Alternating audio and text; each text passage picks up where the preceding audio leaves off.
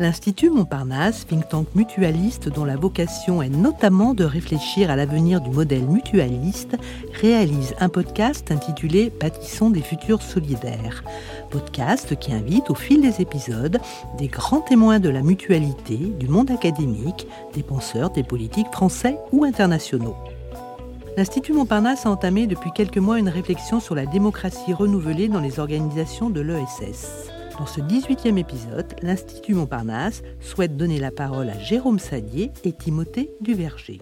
Jérôme Sadier, vous êtes président délégué du Crédit Coopératif depuis janvier 2021. Issu de l'univers mutualiste, vous avez été entre 2012 et 2014 conseiller spécial et chef de cabinet de Benoît Hamon, alors ministre de l'économie sociale et solidaire et de la consommation, et vous avez joué un rôle actif dans l'élaboration de la loi ESS. De 2014 à 2018, vous avez occupé les fonctions de directeur général de la Mutuelle nationale territoriale, la mutuelle donc des agents des collectivités territoriales françaises. Vous présidez depuis 2016 l'AVIS, l'agence d'ingénierie et de services pour le développement de l'économie sociale, et depuis janvier 2019, ESS France. À ce titre, vous êtes vice-président de Social Économie Europe. Vous venez d'écrire pour une économie de la réconciliation Faire de l'ESS la norme de l'économie de demain, paru aux éditions Les Petits Matins collection Monde en transition. Timothée Duverger, vous êtes, vous, maître de conférences associé à Sciences Po Bordeaux, chercheur associé au centre Émile Durkheim et directeur de la chaire Terre ESS. Vous avez publié plusieurs ouvrages, dont récemment Utopie locale, les solutions écologiques et solidaires de demain. Vous êtes par ailleurs chroniqueur ESS du magazine Alternative économique et co-directeur de l'Observatoire de l'expérimentation et de l'innovation locale de la Fondation Jean Jaurès. Bonjour à vous deux. Je vais commencer cet entretien par une citation. La gouvernance partagée à travers le principe une personne, une voix au cœur des modèles coopératifs, associatifs et mutualistes incarne cette idée. Cette phrase, je l'ai relevée dans le livret Focus de SS France, l'ESS, la clé d'une société engagée et inclusive. Alors, première question, peut-être un peu brutale, est-ce une réalité? C'est-à-dire, est-ce qu'aujourd'hui, on est toujours dans le principe une personne, une voix Jérôme Sadier, vous voulez commencer? Oui, bien sûr. Bonjour et merci à tous. Écoutez, euh, oui, c'est une réalité parce que nos organisations, nos entreprises sont organisées comme ça. Ce sont des sociétés de personnes euh, traitées à égalité, indifféremment de leur rapport en moyens, en capital euh, au sein de ces structures. Et donc la contrepartie de tout ça, c'est l'égalité de droit dans la gouvernance de ces organisations. Donc le principe un personne une voix s'applique toujours. Là où il est éventuellement modéré, c'est par des effets de taille. C'est-à-dire que plus les structures sont grosses, évidemment que l'organisation de la démocratie dans ces entreprises et organisations est un peu plus compliquée. Le vote en tant que tel, non, parce que le vote, à vrai dire, il s'organise, mais la délibération, elle, l'est beaucoup plus. Et donc la déconnexion potentielle entre l'exercice formel du droit démocratique et la délibération qui lui précède, et qui est sans doute d'ailleurs l'acte le plus important, là est parfois un peu plus compliqué.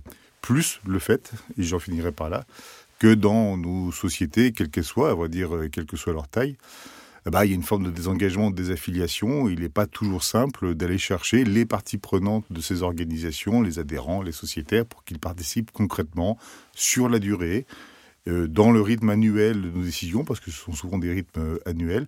Et donc voilà, il faut faire des efforts pour aller chercher les gens, parce qu'ils sont sursollicités, multi-adhérents, multi-sociétaires également. Donc voilà, c'est parfois difficile à organiser. Mais formellement, oui. Alors, formellement, oui, mais dans les grosses euh, structures, notamment celles relevant de, la mutualité, il est vrai que ce principe une personne, une voix, dans les faits, s'applique difficilement parce que, parce que, comme vous l'avez dit, il y a beaucoup de monde. Alors, vous avez noté aussi un désengagement ou un moindre engagement peut-être qu'à une période.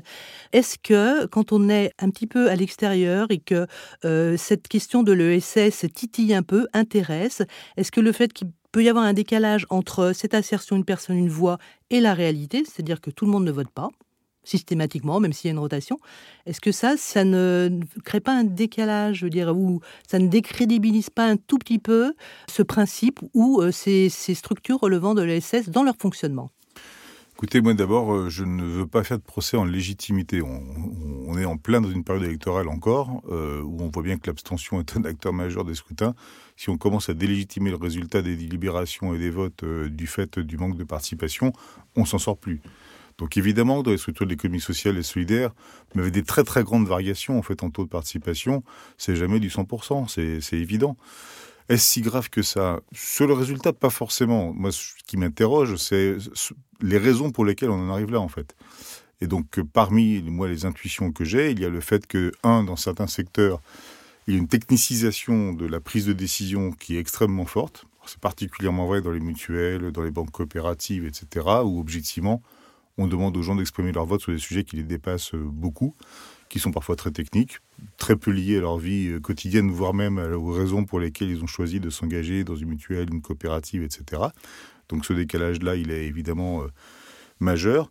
Et, puis, euh, puis au-delà de, ça, je l'évoquais tout à l'heure, je pense qu'il y a il y a le fait qu'aujourd'hui, on n'est pas forcément adhérent aux sociétaires exactement pour les mêmes raisons qu'auparavant. on ne dépend pas autant qu'auparavant d'un écosystème dans lequel on pensait que notre voix comptait. On est sursollicité, on a des multiples affiliations, voire euh, la société nous encourage plutôt à nous désaffilier qu'à nous engager ou nous affilier. Et donc, euh, voilà, cet, écart-là, il n'est pas simple. Et je pense que ce n'est pas toujours compatible, enfin, en tout cas, on ne peut pas forcément le résoudre en restant sur des organisations pyramidales. Voilà pyramidal, c'est pas dans, ma bouche quelque chose de péjoratif, c'est juste qu'il faut avoir conscience que nos organisations, elles se sont créées, y compris dans le mouvement euh, de développement du phénomène associatif. Qu'est-ce que c'est qu'une mutuelle? Bah, En fait, c'est une forme associative euh, qui fait de l'assurance, en fait. je, je simplifie à gros traits, mais on a toujours la même organisation, euh, des adhérents de base, des structures régionales parfois, un conseil d'administration, un bureau, un président ou une présidente, etc. Et c'est ces structures-là, à mon avis, ces organisations-là qui sont aujourd'hui un peu dépassées.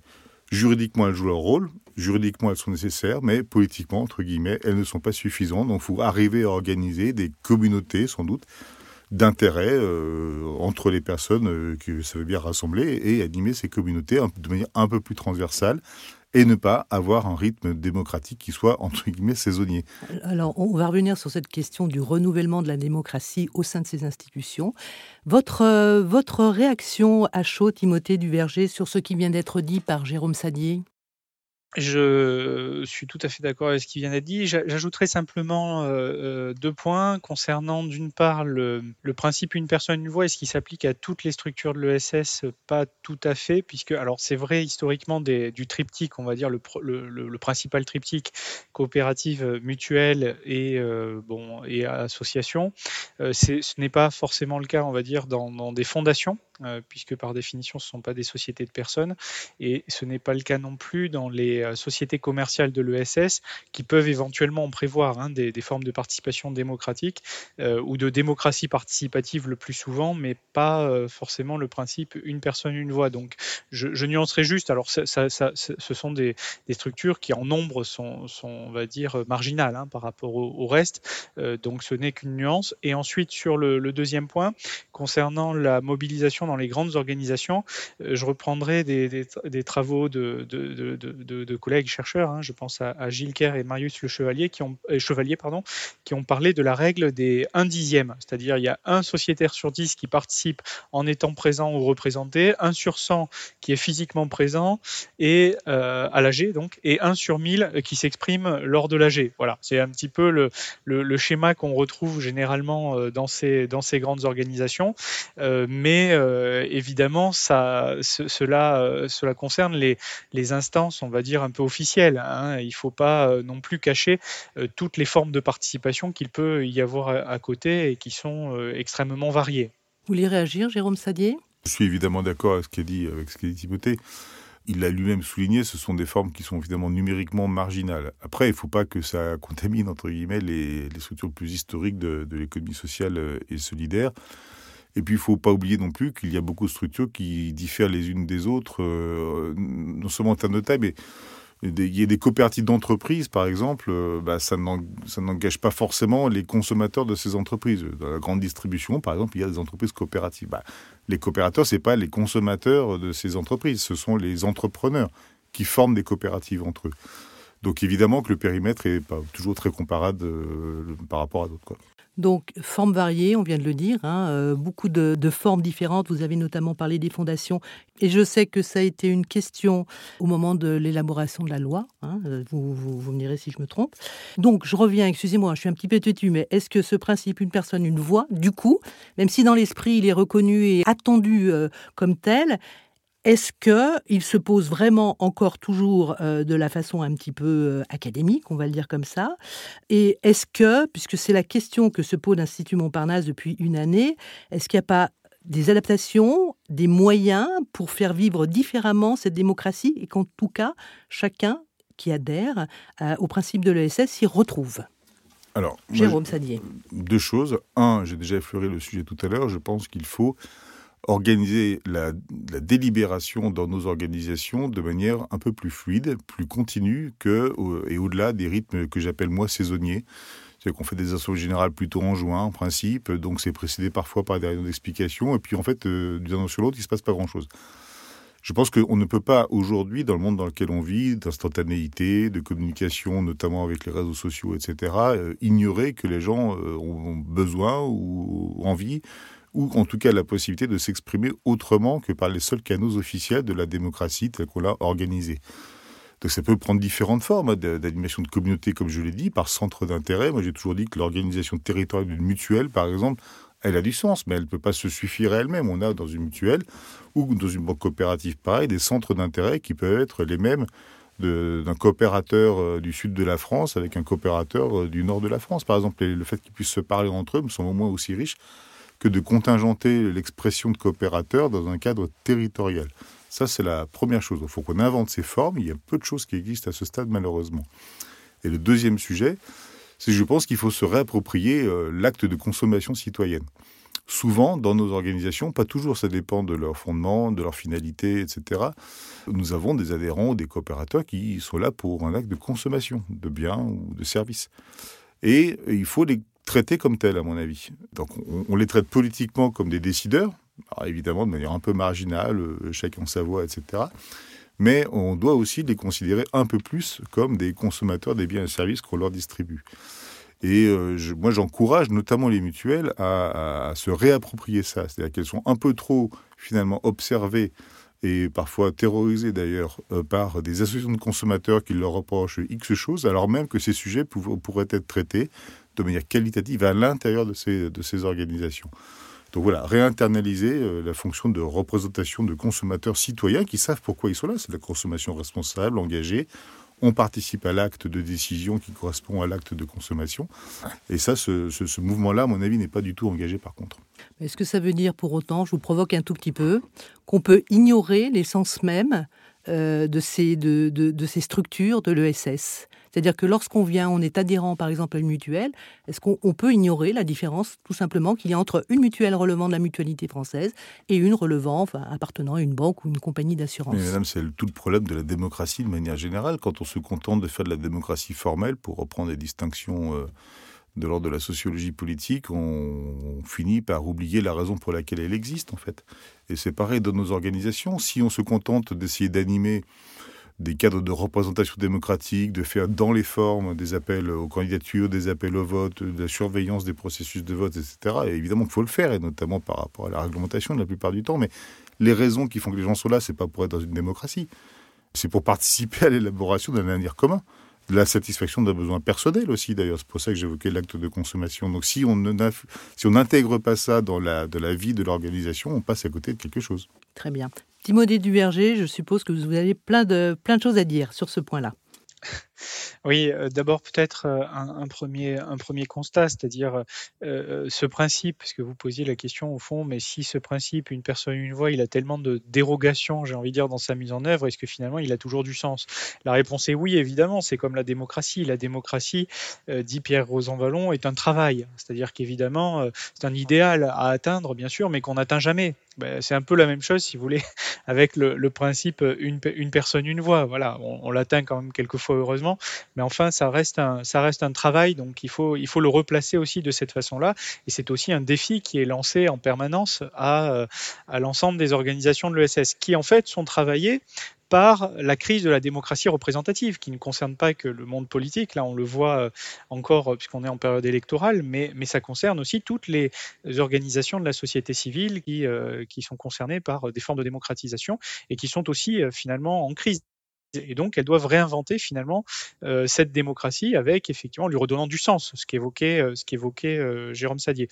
Donc, ça suppose effectivement qu'il y ait des stratégies, je dirais, de reconquête du sociétariat ou des adhérents. Les banques, effectivement, et les mutuelles s'y prêtent de plus en plus. Alors, ça va de pair avec cette idée d'une technicisation croissante et donc la nécessité d'informer et de former les sociétaires, bien entendu, de varier les informations qui sont fournies. Hein, c'est-à-dire ne pas être que sur des données budgétaires, mais leur donner du sens, animer le sociétariat en, proximité. Moi, j'ai beaucoup d'étudiants qui sont recrutés maintenant pour euh, justement euh, animer euh, la gouvernance du, sociétariat. Ça donne lieu même à de, nouveaux métiers. Concernant également ces formes d'engagement, je crois aussi qu'il faut diversifier, c'est-à-dire sortir de cette démocratie formelle qu'évoquait Jérôme et aller effectivement sur d'autres formes d'activité. ça peut être évidemment le mécénat. Hein. Il y a beaucoup de structures de banques, de mutuelles qui qui pratiquent le mécénat euh, pour euh, finalement participer à un développement local. Ça peut être effectivement des temps d'éducation populaire. Tout ce qui est fait autour de la prévention, par exemple, dans le cas des, mutuelles, est très important de ce point de vue. Et puis il y a la participation, bien sûr, aux instances. Mais euh, globalement, je pense que il y a véritablement derrière chaque sociétaire aussi un travail bénévole qui est une autre forme d'engagement qu'il faut en réalité développer et qui correspond davantage d'ailleurs à ce que souhaitent les nouvelles générations qui n'ont pas envie de passer leur temps dans des AG, mais qui ont plutôt envie d'agir pour des causes dans lesquelles ils croient. Voilà. Et ça, je crois que c'est ce levier-là qu'il faut aussi euh, particulièrement activer, euh, ce qui va dans le sens de l'idée aussi du, consommateur engagé et autres. Non. Alors, ESS France vient de publier des propositions, des recommandations sur ce qu'il serait pertinent de mettre en valeur comme bonnes pratiques existantes ou à développer. Vous pouvez nous donner quelques exemples? Écoutez, euh, je ne vais, pas, faire le panégyrique de, la production de ESS France. Elle est en accès libre par ailleurs, donc chacun pourra, pourra les consulter il y a déjà une partie de ce que nous écrivons et disons qui se reflète dans les propos que j'ai eus tout à l'heure. C'est-à-dire que ne pas se contenter de la démocratie euh, formelle de nos institutions, mais euh, les rendre plus vivantes en multipliant les sujets, en parlant moins, enfin pas seulement en tout cas des sujets d'administration de l'organisation, mais également des sujets qui, bah, qui font que les gens sont là avec nous, quoi, tout simplement. Il y a la question de la définition des parties prenantes également.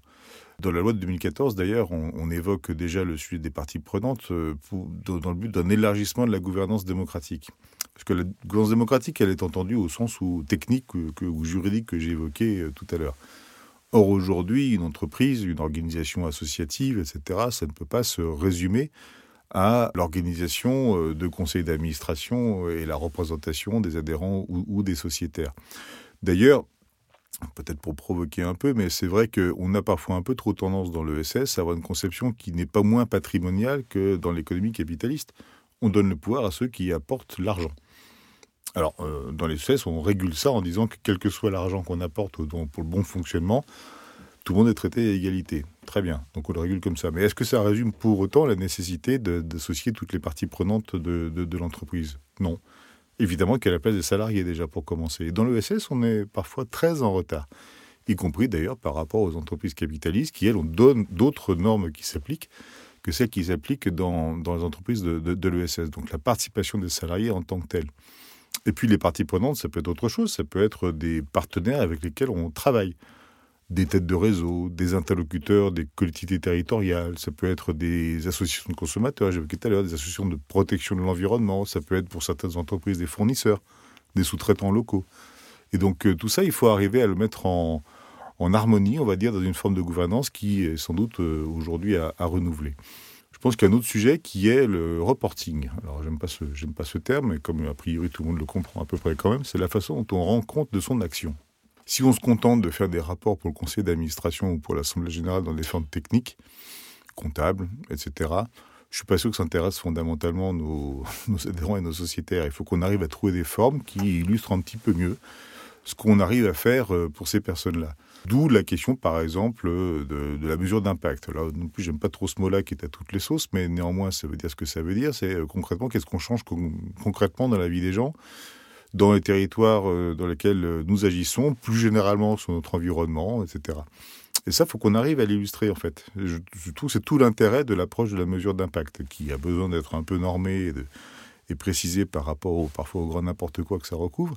Mais euh, voilà, au moins trois, trois pistes qui me viennent immédiatement à l'esprit quant à ce que nous pourrions faire aujourd'hui. Merci. Timothée Duverger, vous êtes en proximité avec euh, une partie de cette jeunesse qui euh, a envie effectivement d'être très au contact, de pouvoir mesurer les effets des choses, qui est en recherche de sens, comme on le dit beaucoup.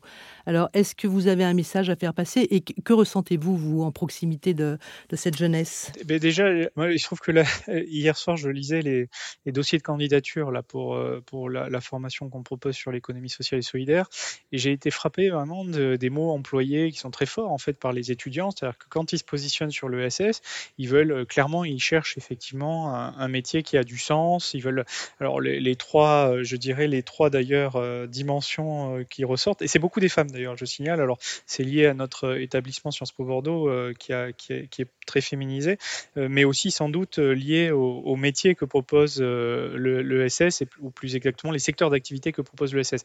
Mais en tout cas, il y avait trois dimensions. Il y avait vraiment les droits humains et particulièrement les droits des femmes qui étaient très revendiqués, la question de l'écologie, transition écologique, et troisième point, des valeurs sociales, hein, accueil des, migrants, aide auprès des plus démunis, les SDF, on était sur ce, type, voyez, de, cause en fait, et véritablement, il y a une articulation entre une volonté de se professionnaliser au service d'une cause. Voilà, c'est vraiment euh, ce qui ressort hein, de, ces dossiers. Moi, j'ai vraiment été très frappé par ça, et donc effectivement, on a cette, euh, volonté. C'est pas, ils sont pas en recherche, si vous voulez, euh, d'une démocratie. Ils vont pas le formuler comme ça. Ils vont pas dire je veux la démocratie dans l'entreprise. Ce qu'ils veulent effectivement, c'est un cadre bienveillant, bienveillant où ils peuvent effectivement œuvrer au service d'une cause. Et puis bien sûr, mécaniquement, de là en découle l'idée qu'il euh, il faut une organisation collective qui permette d'autres rapports de pouvoir. Euh, mais ça, j'ai envie de dire, c'est pour eux, c'est presque l'intendance, quoi. Hein, euh, l'intendance qui est nécessaire, on va dire, à la mise en œuvre de la cause, mais ça, mais ça vient en second. Voilà, c'est peut-être ça que que je retiens aussi de, mes lectures nocturnes d'hier. Et effectivement, en tout cas, je constate un, un, vrai changement du coup, pour conclure là-dessus, dans, dans, le rapport au travail à travers à travers ces jeunes qui euh, sont aussi sur des approches plutôt par projet. Hein. Ils ne cherchent pas à rentrer dans des cases, ils ne cherchent pas à rentrer dans des métiers euh, bien définis, mais ils cherchent vraiment à s'engager pour des causes et à se professionnaliser autour de celles-ci à travers une logique de projet. Voilà, c'est-à-dire je ne suis spécialiste de rien, mais je suis compétent en tout et je suis capable de faire avancer finalement un projet. Voilà, c'est aussi ça que, que j'observe, en tout cas à travers les formations qu'on peut dispenser et les recrutements qu'on y fait. Donc du coup, le mode de gouvernance, euh, si je peux le formuler comme ça, il a de l'importance tout de même parce que. Mais il est autour du projet. Ça, rejoint, ça rejoint ce que disait Jérôme tout à l'heure, c'est-à-dire effectivement, ça vient, mais en second rang. Moi, j'insiste vraiment là-dessus. Hein. C'est-à-dire si je vends, vous si je vais voir mes, les, étudiants en troisième année à Sciences Po et je leur dis, ben, venez chez moi, c'est des entreprises démocratiques, euh, c'est pas ça qui va les faire venir. Par contre, ce qui les fait venir, c'est venez chez moi, nous allons redonner du pouvoir d'agir aux gens. C'est-à-dire nous allons permettre à des personnes euh, éloignées de l'emploi de retrouver une capacité d'agir à travers nos organisations. Nous allons euh, euh, faire la transition écologique euh, du réemploi qui va être du réemploi solidaire autour, autour de déchets. Vous voyez, bon, ça c'est quelque chose et, on va impliquer directement les personnes qui sont concernées par cela dans, la gouvernance. Voilà, ça c'est quelque chose qui va les intéresser effectivement. Mais mais voyez, c'est pas le, c'est la finalité qui compte. Hein, et la démocratie de ce point de vue n'est pas forcément prise comme une finalité mais plutôt comme un moyen. Voilà. C'est parfaitement clair. Vous souhaitez réagir, Jérôme Sadier? Oui, je, suis en accord euh, en fait avec avec Timothée, ce qui n'est pas très nouveau, mais pour moi, pour dire les choses un peu différemment, euh, l'ESS est une économie de l'engagement. Euh, alors parfois, ça se perd un peu dans le quotidien des activités, de la gouvernance, de la concurrence, etc. Mais ça reste fondamentalement une économie de l'engagement. C'est qu'on sait pourquoi, en principe, on fait les choses. Toujours dans n'importe quelle forme d'entreprise ou d'organisation de l'économie sociale, à l'origine, il y a un engagement pour résoudre un problème qui était résolu par personne d'autre. Que ce soit par le marché, parce que parce que c'était pas assez rentable, que ce soit par les services publics, parce qu'ils n'étaient pas assez innovants, euh, etc., ou parce qu'ils n'ont tout simplement pas eu l'idée. Il y a toujours cette forme d'engagement au départ. Les causes aujourd'hui, il y en a des multiples en fait. Donc les causes ne disparaissent pas qui justifient l'existence de l'ESS en tant que telle. Et il se trouve qu'on est euh, face à une génération, ou peut-être plusieurs devant nous d'ailleurs encore, qui redécouvre le sens de l'engagement, en fait. Pas dans la même forme qu'auparavant. Auparavant, ça prenait la forme d'engagement collectif, très matricé par euh, le mouvement syndical, ouvrier, les partis politiques euh, et tout ce qui tournait autour finalement. Aujourd'hui, euh, force est de constater, on peut le regretter ou pas, que c'est plus tout à fait comme ça que ça se passe. Donc on a la chance d'avoir des générations qui cherchent des formes d'engagement Ce qui me fait dire par ailleurs qu'il sera de plus en plus compliqué pour les entreprises de maintenir à la porte des entreprises euh, la société et ce qui s'y passe. Il va falloir faire entrer la société dans l'entreprise d'une manière ou d'une autre pour attirer des jeunes pour qu'ils s'y engagent, pour que peut-être même ils y entreprennent à l'intérieur de l'entreprise. Il va falloir créer des conditions favorables. Ça répond un peu à ce que disait Timothée sur, euh, sur la logique euh, projet, entre guillemets les jeunes ne viendront pas faire carrière dans l'entreprise la plupart du temps. Enfin, on parle des jeunes là qui ont le choix. Hein. Euh, il y a beaucoup de jeunes qui n'ont pas trop le choix non plus mm. de leur avenir professionnel. Mais ceux qui, en tout cas, se posent la question de savoir là où ils voudraient travailler par priorité, qui parfois le luxe lié à un diplôme, un capital culturel, des opportunités, etc., eux veulent choisir ça, en fait. Et il faut que les entreprises, si elles veulent les attirer, euh, puissent leur proposer ces cadres-là. Et donc, je pense qu'elles devront faire rentrer d'une manière ou d'une autre la société dans l'entreprise. Et si ce n'est pas l'argument de l'entreprise euh, démocratique, entre guillemets, qui les attirera, par contre, moi j'ai à peu près la conviction que il faut leur vendre l'idée, entre guillemets, vendre non pas au sens marketing du terme, mais leur proposer l'idée que euh, les entreprises ont une finalité démocratique. Et si on leur dit que par leur action dans le cadre du monde du travail, dans une entreprise, ils vont contribuer à la démocratie de notre pays, je pense qu'ils la verront différemment aussi, indépendamment de la façon dont elle fonctionne. Je préfère néanmoins qu'elles fonctionnent de manière démocratique, mais mon sujet, c'est que les entreprises aient une finalité démocratique. C'est ce qu'elles créent en termes de valeurs euh, humaines, en termes de valeurs économiques aussi, bien sûr, en termes de cohésion sociale, puissent contribuer à la cohésion de l'ensemble de nos sociétés, à l'exercice d'une citoyenneté différente qui, par capillarité, aura des conséquences sur le plan politique. Alors, ça va rejoindre ma dernière question, Jérôme Sadier. Dans votre récent ouvrage intitulé Pour une économie de la réconciliation, le sous-titre est Faire de l'ESS la norme de l'économie de demain. Vous pensez vraiment qu'on peut y parvenir? Est-ce que je pense que c'est possible euh, Je pense que oui, il y, a plein de choses que je pense dont euh, je n'imagine pas qu'elles vont se réaliser demain. Mmh. Ah, donc il faut du temps. Euh, bah, bien sûr qu'il faut du temps en fait. Cela dit, à ma décharge, on pourrait me dire que l'ESS existe sous une forme ou sous une autre depuis des siècles, en fait. Euh, ce qui n'est pas le cas du capitalisme, par contre, qui, lui, n'existe que depuis une grosse centaine d'années, grosso modo. Mhm. Mais je pense qu'en fait, ce que nous faisons et la façon dont nous le faisons correspond fondamentalement aux aspirations humaines et que ça a pris des formes différentes selon les époques. Voilà. Après, on est plus ou moins mainstream, c'est clair. Donc on a des combats culturels à mener, à savoir faire euh, respecter faire enseigner, faire considérer euh, qu'il existe plusieurs façons de faire les choses. Ça, c'est un vrai combat culturel et celui-ci, il est urgent. Voilà. Après, que nous puissions, euh, à partir de ce que fait l'ESS dans ses pratiques, dans ses organisations, faire évoluer le droit de la société commerciale, ça, je pense que c'est déjà à l'œuvre, à vrai dire. On a fait des progrès qui sont considérables. Moi, je ne suis jamais un, satisfait, mais je ne suis pas non plus un éternel pessimiste. Donc, moi, je note que euh, aujourd'hui, la RSE, par exemple, qui n'est pas euh, matriciellement quelque chose lié à l'ESS, à vrai dire, mais le fait de, dépasser ses propres, euh, capacités productives pour la seule satisfaction de, des propriétaires de l'entreprise, de tenir compte de sa responsabilité extérieure, ça, c'est quelque chose que faisait l'ESS sans le dire, à vrai dire mais évidemment qu'elle l'incarne beaucoup plus que d'autres. Aujourd'hui, dans n'importe quelle entreprise, vous devez avoir fait ça, avoir fait ça. Et il va y sans doute y avoir des degrés supplémentaires dans les mois et les années qui viennent. De la même façon, lorsqu'on lorsqu'il y a eu la loi Pacte récemment, que euh, donc on a donné la possibilité aux entreprises de se doter d'une raison d'être, indépendamment de leur finalité lucrative, de se doter éventuellement d'une mission, d'organisation qui va avec, etc. Là, pour le coup, c'est évidemment inspiré de ce que fait l'ESS. Parce que les entreprises de l'ESS, de leur immense majorité, elles savent pourquoi elles travaillent indépendamment de la façon dont elles produisent de la valeur économique.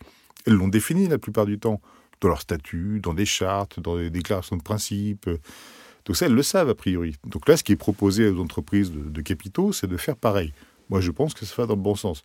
Il y a un peu de faux semblant, il y a un peu d'hypocrisie, tout ce qu'on veut, etc. Mais à ce compte-là, on ne fait plus rien. Je suis persuadé qu'on peut exciper, comme on dit en termes juridiques, de la façon dont fonctionnent les entreprises de l'ESS, des principes qui vont faire évoluer le droit de l'entreprise. Je ne dis pas qu'on convertira tout le monde économique à des formes d'organisation qui sont celles de l'ESS. Ça ne me paraît pas raisonnable. Et puis on vit dans un monde un peu ouvert.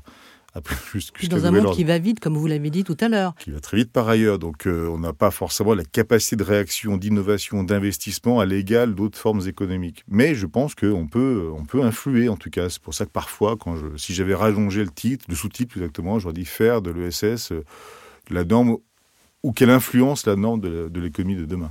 Bien. Merci beaucoup Jérôme Sadier.